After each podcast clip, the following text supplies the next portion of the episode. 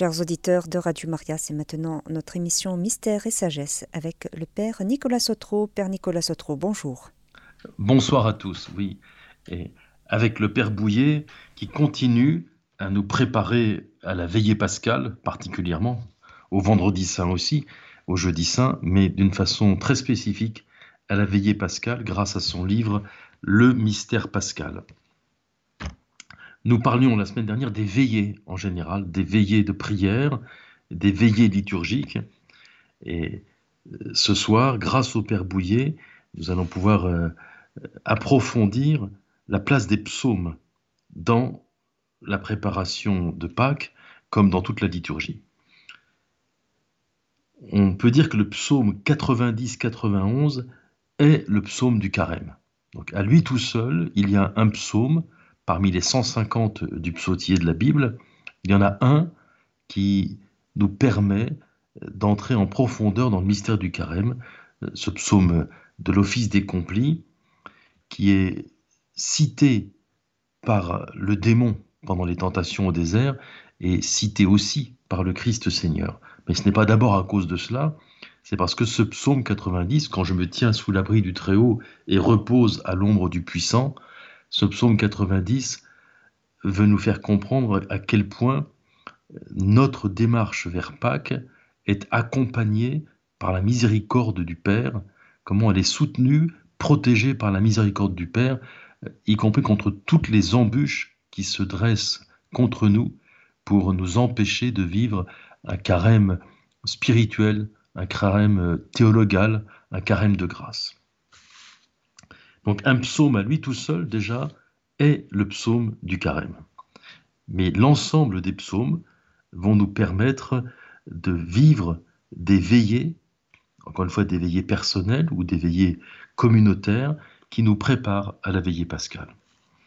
Le Père Bouillet affirme que la prière de l'Église, la prière liturgique dans les veillées, est essentiellement constituée par les psaumes.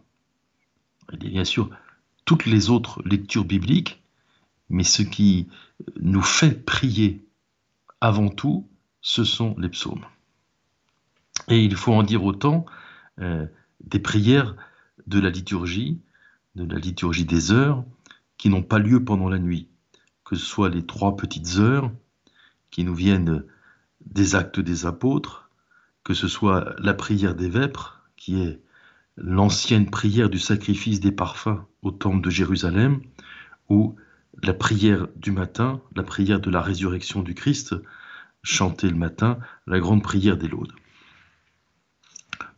Toutes ces prières liturgiques sont à base de psaumes, et c'est en priant les psaumes que nous vivons intensément ces prières de l'office liturgique.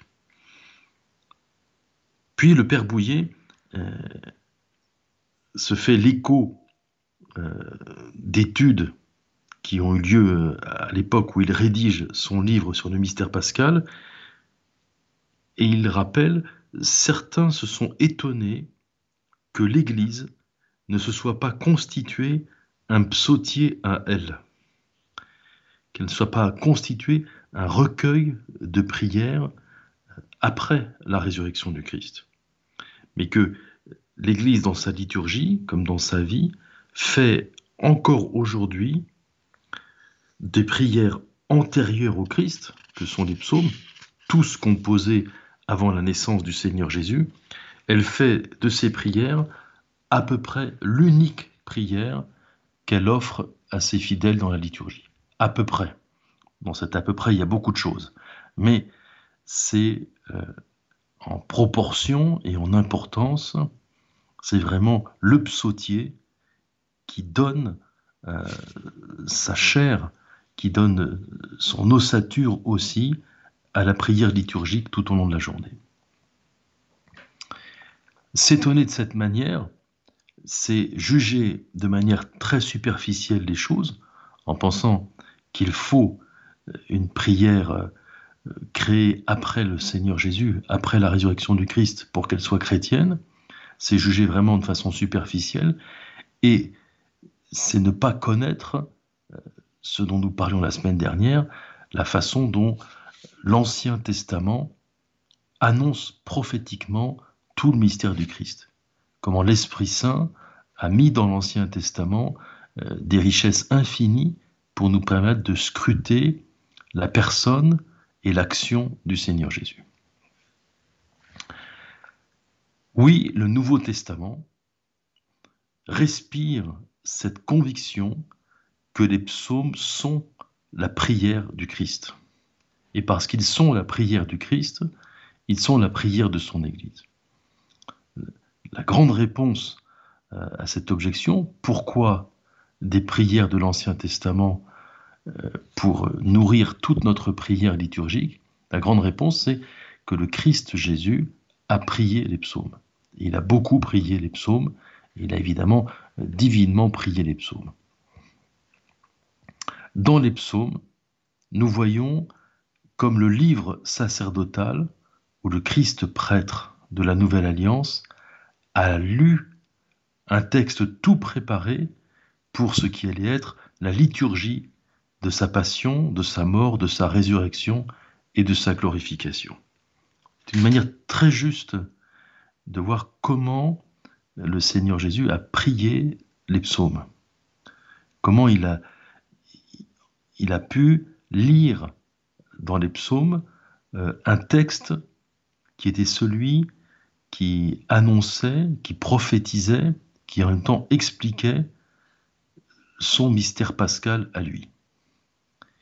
Et comment, euh, d'une façon très particulière, pendant la nuit du jeudi saint au vendredi saint, pendant que le Seigneur Jésus est humilié, en prison et seul, totalement dans, la solitude, comment il a prié les psaumes comme euh, une demande au Père éternel que s'accomplisse tout le mystère pascal pour lui et un jour pour l'Église. Et lorsque, à notre tour, nous lisons les psaumes, nous pouvons nous mettre dans cette communion avec le Seigneur Jésus qui, encore une fois, passe la nuit en prière, mais là il s'agit de la nuit du jeudi au vendredi de sa passion. Oui, les psaumes sont la prière du Christ. Et parce qu'ils sont la prière du Christ, ils seront notre prière jusqu'à la consommation des siècles. Et si il peut sembler euh, difficile, laborieux, euh, pénible euh, d'entrer dans l'intelligence profonde des psaumes, c'est un vrai devoir spirituel du chrétien que d'imiter le Seigneur Jésus, y compris dans l'appropriation qu'il a faite du psautier tout entier. Nous devons nous confronter à ces prières des psaumes, nous devons essayer de, de les comprendre spirituellement, de les comprendre de l'intérieur. C'est un des chemins d'accès pour nous au cœur du Christ et à l'action rédemptrice du Seigneur Jésus.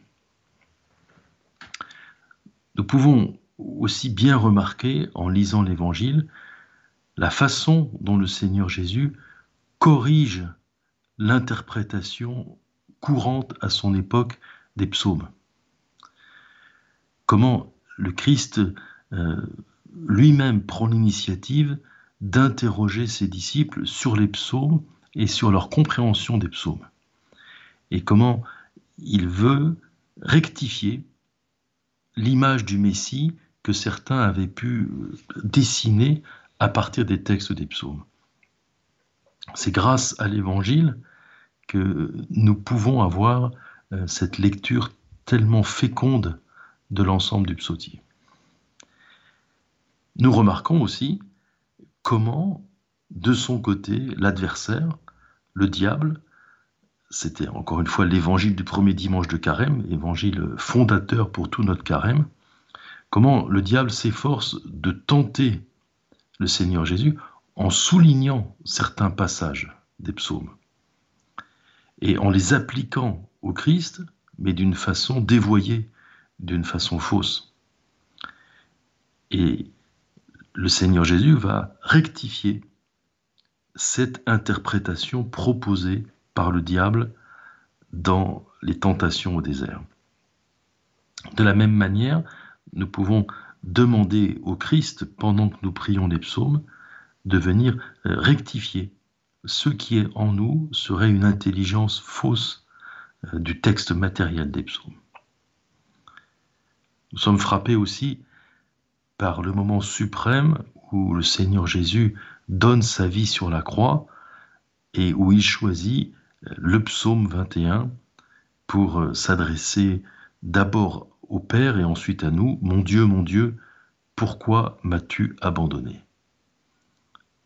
Et nous savons que le Christ, euh, même s'il n'a pas prié l'intégralité du psaume à haute voix, le fait d'avoir commencé le psaume, c'était vouloir nous le donner tout entier. Un psaume qui commence par euh, ce cri vers le Père et qui se termine en une confession de la gloire et de la miséricorde du Père et de la toute-puissance salvatrice de Dieu le Père à son égard comme aux nôtres. Et même les dernières paroles, selon l'Évangile, les dernières paroles du Christ, entre tes mains, je remets mon esprit, qui est aussi un texte de psaume. Au moment euh, le, le, plus impressionnant du mystère pascal, le moment de la victoire de l'amour sur la croix, ce sont des textes des psaumes qui permettent au Seigneur Jésus d'exprimer ce qui ne peut pas être humainement exprimé. Et à notre tour, lorsque nous nous mettons à prier, à méditer sur la croix du Seigneur Jésus, le moment où il vraiment il donne sa vie sur la croix, eh bien, les psaumes viennent à notre aide pour euh, nous décrire prophétiquement euh, tous les aspects de la passion, tous les aspects de la croix, et pour nous en donner l'intelligence spirituelle intérieure. Les psaumes ont été, pendant les jours de sa vie terrestre, la prière du Seigneur Jésus. Et c'est vraiment euh, l'argument immense pour inlassablement nous convertir à une prière qui a pour base euh, le texte même et l'esprit de l'ensemble des psaumes.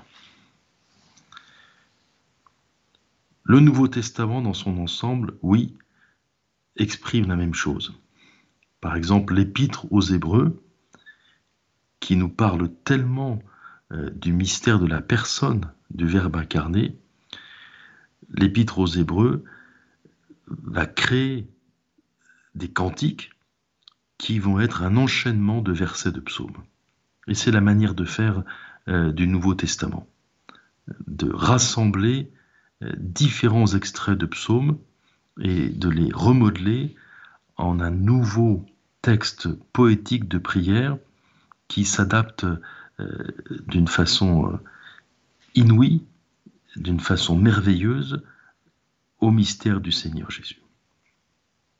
Dans l'Apocalypse, c'est à peu près la même chose. Dans le livre de l'Apocalypse, euh, les hymnes qui sont créés dans ce livre de l'Apocalypse et qui veulent nous exprimer le culte qui existe au paradis, eh bien ces hymnes sont tissés avec les poèmes de l'Ancien Testament. Que ce soit les 150 psaumes du psautier ou bien euh, des psaumes qui apparaissent dans d'autres livres bibliques. Parfois, on nous pose la question combien y a-t-il de psaumes dans la Bible? La réponse euh, limpide et euh, carrée, c'est de dire 150. Il y a 150 psaumes, mais on trouve d'autres poèmes de prière dans l'Ancien Testament, à différents endroits de l'ensemble de l'Ancien Testament, que l'on peut qualifier de psaumes ces psaumes ou cantiques euh, vont être utilisés par le Nouveau Testament pour fournir des enseignements, mais aussi pour fournir des supports de prière. Et notre liturgie, particulièrement les veillées de la liturgie, euh, n'hésite pas à aller puiser dans ce qu'on pourrait appeler ces psaumes supplémentaires, qui sont encore de l'Ancien Testament, mais qui apporte euh, des éléments de prière, des éléments de contemplation différents et nouveaux.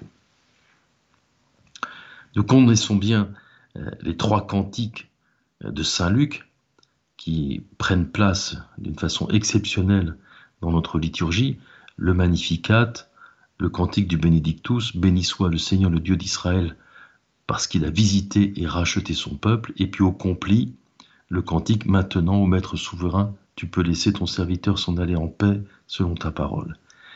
Eh bien, ces cantiques du Nouveau Testament sont faits en grande partie de psaumes, que ce soit les 150 psaumes dont nous parlions, ou bien d'autres poèmes qui se trouvent dans l'Ancien Testament.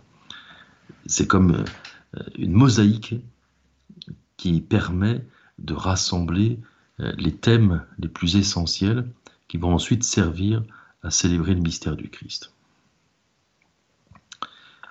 Le Magnificat.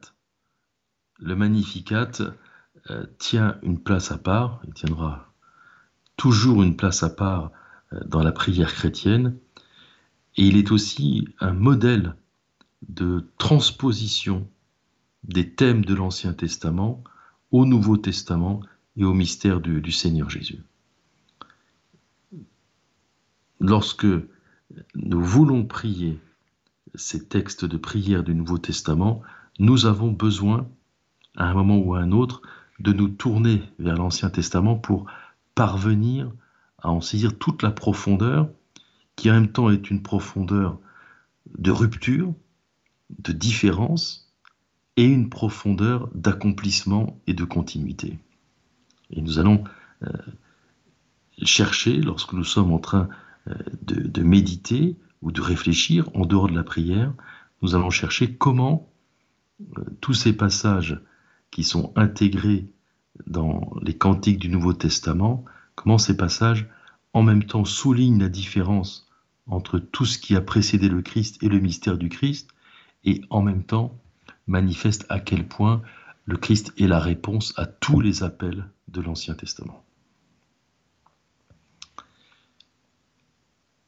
Nous lisons aussi dans Saint Paul tout un ensemble d'interprétations de versets de psaumes qui permettent à Saint Paul de nous faire comprendre euh, qui est le Christ, mais aussi euh, quelle a été la prière du Christ. De quelle manière il est le grand intercesseur, de quelle manière il est celui qui accomplit la volonté du Père en demandant pour nous ce qu'il y a d'essentiel, ce qu'il y a de divin à demander pour chacun d'entre nous. Tout cela, toute cette présence du psautier dans notre prière liturgique, tout cela est tellement vrai qu'on pourrait dire que ce qui semble avoir un petit peu euh, disparu du, champ de la vision euh, de chrétiens d'aujourd'hui dans ce qui est contenu dans le Nouveau Testament, eh bien, pourrait s'expliquer, dit le Père Bouillet, par un certain éloignement par rapport à cette prière de l'Église composée de psaumes. Que sans, sans les psaumes, nous n'avons pas certains moyens d'accès à la vérité de l'Évangile. Que nous pouvons aller jusque-là. Que notre méditation de l'Évangile, notre intelligence de l'Évangile a besoin de la prière des psaumes pour pouvoir se développer et pour pouvoir progresser. Là où on ne prie plus spirituellement les psaumes, là où on a perdu l'habitude de les utiliser pour la prière personnelle comme pour la prière liturgique, l'atmosphère de prière dans laquelle les évangiles et tout le Nouveau Testament a été composé, cette atmosphère de prière semble se perdre. Et si cette grande ambiance forgée par les psaumes se perd, eh bien la compréhension véritable de l'Évangile, avec ce qu'il a de plus nouveau et de plus fort, ben, peut se perdre, risque de se perdre. Si nous nous interrogeons pourquoi euh, je n'arrive pas à, à, recevoir toutes les lumières qui sont contenues dans l'Évangile, toutes les lumières et toutes les forces, eh bien, une des réponses que nous propose le Père Bouillet, c'est de nous interroger sur notre façon d'utiliser les psaumes, de goûter les psaumes et de les transformer en une prière très personnelle. Une telle affirmation peut paraître étonnante, mais pas pour ceux qui connaissent euh, le projet de Dieu, qui, qui ont voulu aller plus avant dans la connaissance du plan de Dieu. Ce plan de Dieu, c'est que le Seigneur se révèle petit à petit à ses enfants.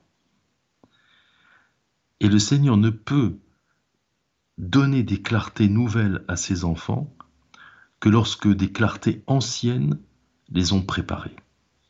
C'est tout le chemin de l'Ancien Testament jusqu'au Nouveau Testament. Et ce chemin que le peuple de Dieu a dû parcourir, que le peuple élu a dû parcourir, chacun d'entre nous, à un moment ou à un autre de son existence, doit le parcourir à nouveau. Et dans ce chemin, il y a la prière de la Bible, la prière psalmique, il y a l'ensemble de ces textes prophétiques que sont les psaumes, qui sont une préparation, une préparation inspirée par Dieu, afin que nous puissions lire l'Évangile d'une façon très approfondie et très renouvelée.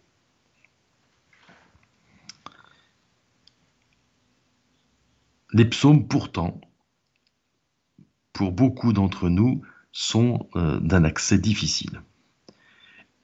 Et lorsque on peut rencontrer des personnes euh, qui regrettent qu'il y ait tant de psaumes dans la prière de l'Église, eh bien, on a cette objection toute simple, de dire que ce qui nous déroute, ce qui nous scandalise, c'est qu'on y parle tant de guerre, de lutte, de combat, d'affrontements perpétuels contre des ennemis qui sont maudits. Il y a cela dans les psaumes. Et pourquoi tant d'images négatives Pourquoi tant d'expressions violentes dans une prière C'est déroutant, c'est scandalisant et c'est choquant, disent un certain nombre de chrétiens. Pourquoi cette bataille sans trêve qui nous est racontée dans le détail, avec parfois des cris de victoire, parfois des cris de découragement et de défaite? On a l'impression que euh, ce qui est déroulé sous nos yeux, ce sont des, histoires de guerre, des, histoires aussi de, complot, des histoires de violence. Pourquoi faire de telles choses euh, le tissu de notre prière? Et on dira que la charité, la vraie charité surnaturelle, est blessée par euh, ces références guerrières. Et que il est bon même de supprimer certains psaumes et de supprimer certains passages de psaumes. Lorsque le, père Bouillet écrivait, pendant la Seconde Guerre mondiale, alors que la guerre était quelque chose de tout à fait clair pour lui, il disait euh, que les, anglicans libéraux, qu'il connaissait bien, avaient pu en 1928 euh, supprimer des passages de psaumes et des psaumes tout entiers. Et pour lui, hein, c'était quelque chose de dramatique, c'était quelque chose qui empêchait de recueillir tout le trésor spirituel des psaumes nous savons que euh, un certain nombre de passages de psaumes aujourd'hui ne, sont pas chantés, ne sont pas écrits dans nos recueils de prières.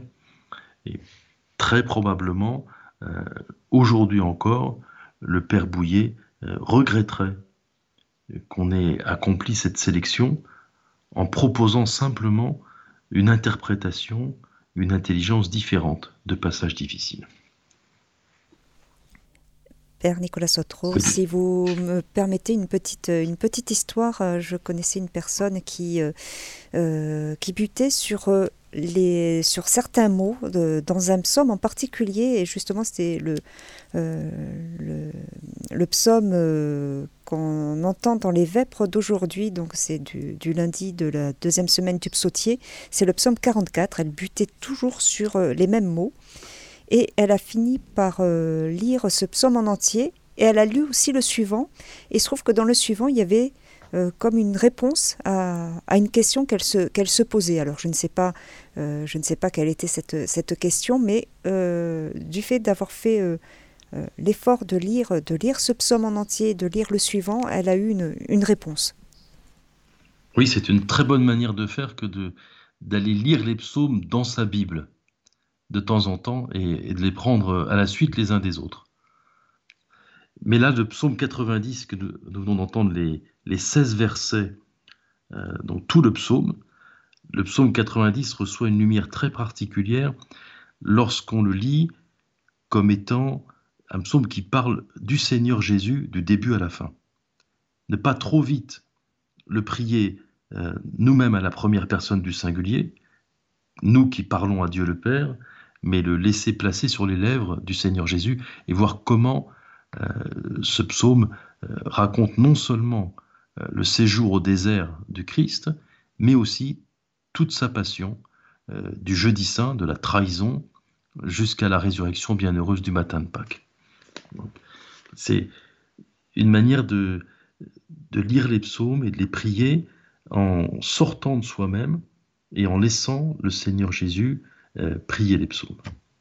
Et même un certain nombre d'auteurs spirituels nous rappellent que la Vierge Marie a elle aussi appris par cœur et prié tous les psaumes, et que chaque psaume peut être placé, même si parfois c'est un peu difficile à, comprendre et à interpréter, chaque psaume peut être placé sur les lèvres de la Vierge Marie. C'est un très puissant secours pour habiter euh, cette prière. Mais nous en étions à des choses euh, un petit peu moins faciles et réjouissantes, puisqu'il s'agissait de ces passages de psaumes euh, qui ne sont que guerre, bataille euh, et parfois même réduction à néant des ennemis, destruction totale des ennemis. Dire que la charité est blessée par ces affirmations guerrières, le père Bouillet, avec sa manière habituelle de parler, qui est bien tranchée, nous dit dire cela, c'est avouer qu'on ne sait pas ce qu'est la charité.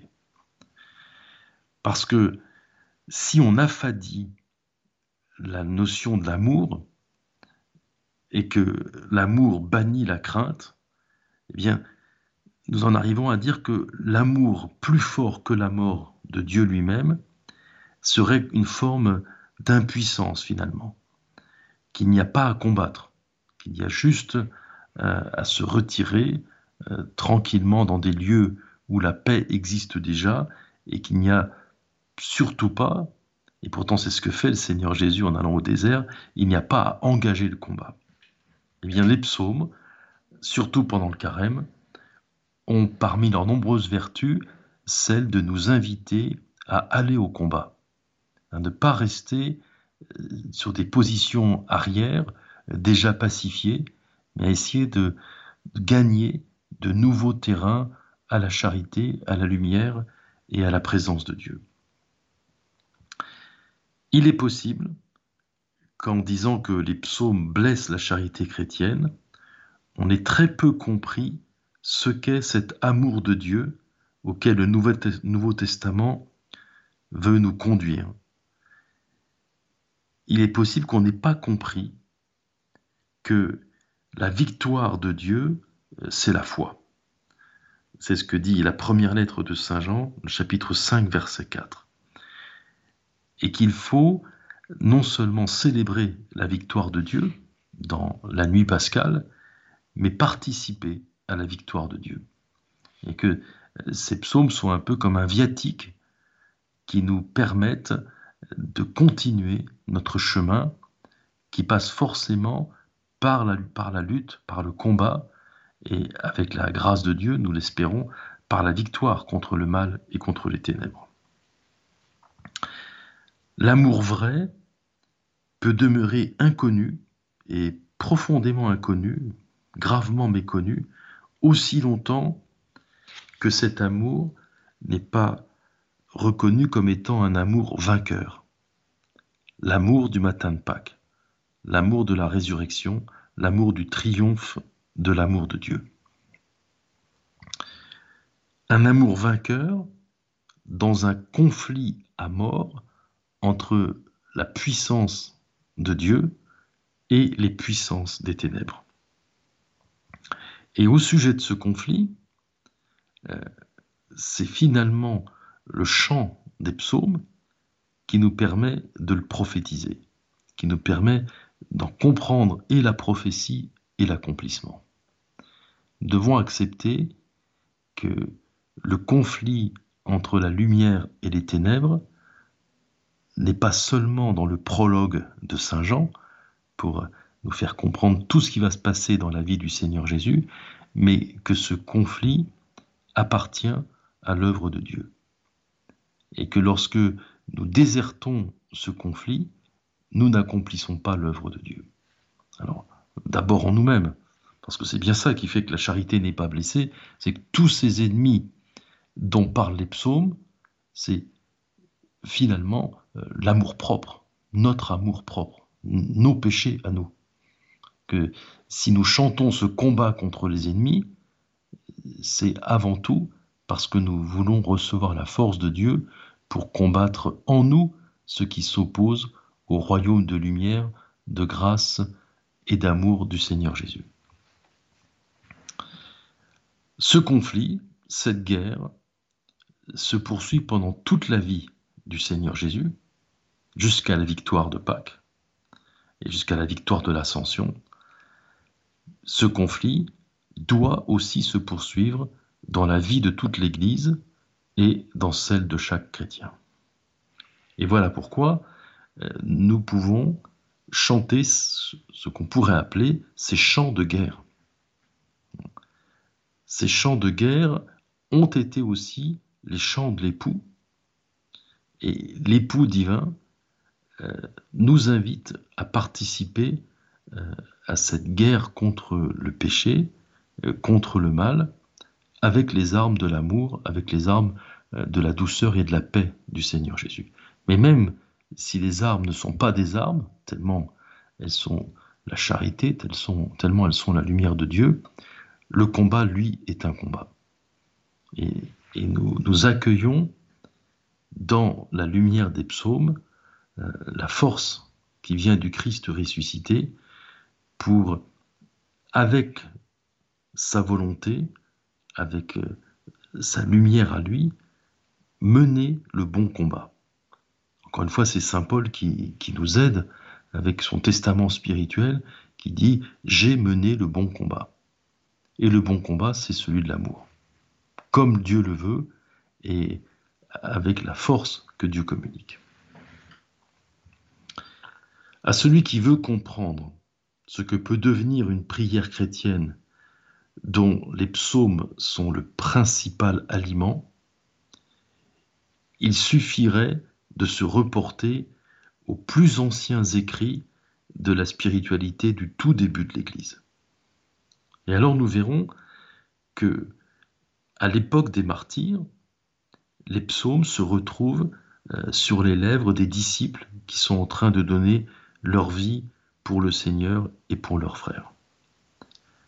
Qu'il y a là une, imitation qui est déjà dans, dans le Nouveau Testament avec le livre des actes des apôtres, il y a chez les martyrs une imitation euh, presque littérale du Seigneur Jésus, avec euh, le psaume En tes mains, Seigneur, je remets mon esprit, mais aussi avec euh, tous les psaumes de victoire, tous les psaumes de gloire, pas seulement ceux de confiance, pendant leur agonie de martyr, les psaumes de victoire. Le Seigneur est ma force et mon salut.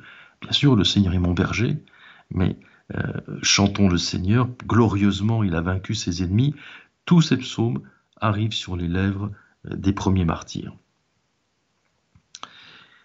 les prisons dans lesquelles ils étaient retenus avant l'épreuve suprême retentissaient de ces chants de psaumes qui soutenaient euh, ces chrétiens et qui les, fortifiaient ensuite au milieu des supplices.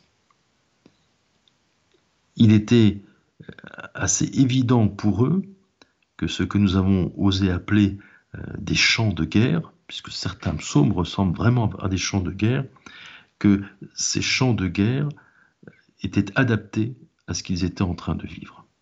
Et pourtant, tout le monde témoigne euh, de la douceur, euh, de la patience et de la miséricorde des martyrs à l'égard de leurs bourreaux, que ce soit leurs bourreaux immédiats ou ceux qui étaient un peu plus loin et qui étaient complices de leur mise à mort. Ils étaient remplis de douceur, remplis de patience, euh, remplis de paix, et néanmoins, ces chants de guerre leur permettaient aussi de donner un sens à leur martyr, un sens au, combat de la foi et au combat de l'amour qu'ils étaient en train de mener. Et quand la persécution a changé de visage, quand la persécution est plus devenue la persécution des idées, euh, la persécution du monde qui cherche à séduire et qui cherche à ramollir, lorsque la persécution change de visage, quand le danger n'était plus au dehors, n'était plus politique, n'était plus policier, n'était plus militaire, mais que le danger est rentré au dedans, que c'est devenu euh, le danger de, de perdre la foi, de perdre la lumière, comme de perdre la charité, alors les déserts se sont remplis de moines et de moniales qui ont voulu poursuivre le combat, poursuivre le combat contre la disparition de la lumière, la disparition du feu de Dieu, en prenant comme instrument de prière l'ensemble du psautier. Et ils sont devenus ainsi un, exemple pour l'ensemble des baptisés qui, à leur imitation, se sont mis à prier les psaumes avec ce, même enthousiasme et cette même joie confiante, faire résonner partout, pas seulement dans le désert, mais dans toutes les villes et de tous les villages, faire résonner euh, ces chants de confiance, ces, chants de victoire, ces chants de gloire, qui sont en même temps euh, des chants de combat, des hymnes au Christ vainqueur, au Christ ressuscité, tout-puissant dans son amour, qui implore de notre Seigneur et de notre Dieu la participation sacramentelle et spirituelle à sa propre victoire, à son propre triomphe. Et c'est exactement dans cet esprit-là que nous allons vivre les psaumes pendant la veillée pascale. Et si pendant le temps du carême, au cours de veillée, nous pouvons déjà prier ces psaumes, eh bien ce sera une préparation immense à la grande célébration de la veillée pascale. C'est ce que je vous souhaite. Chers auditeurs de Radio Maria, c'était l'émission Mystère et Sagesse avec le Père Nicolas Sotro. Le thème d'aujourd'hui, les psaumes et le carême, et vous pourrez réécouter cette émission en podcast sur notre site internet www.radiomaria.fr.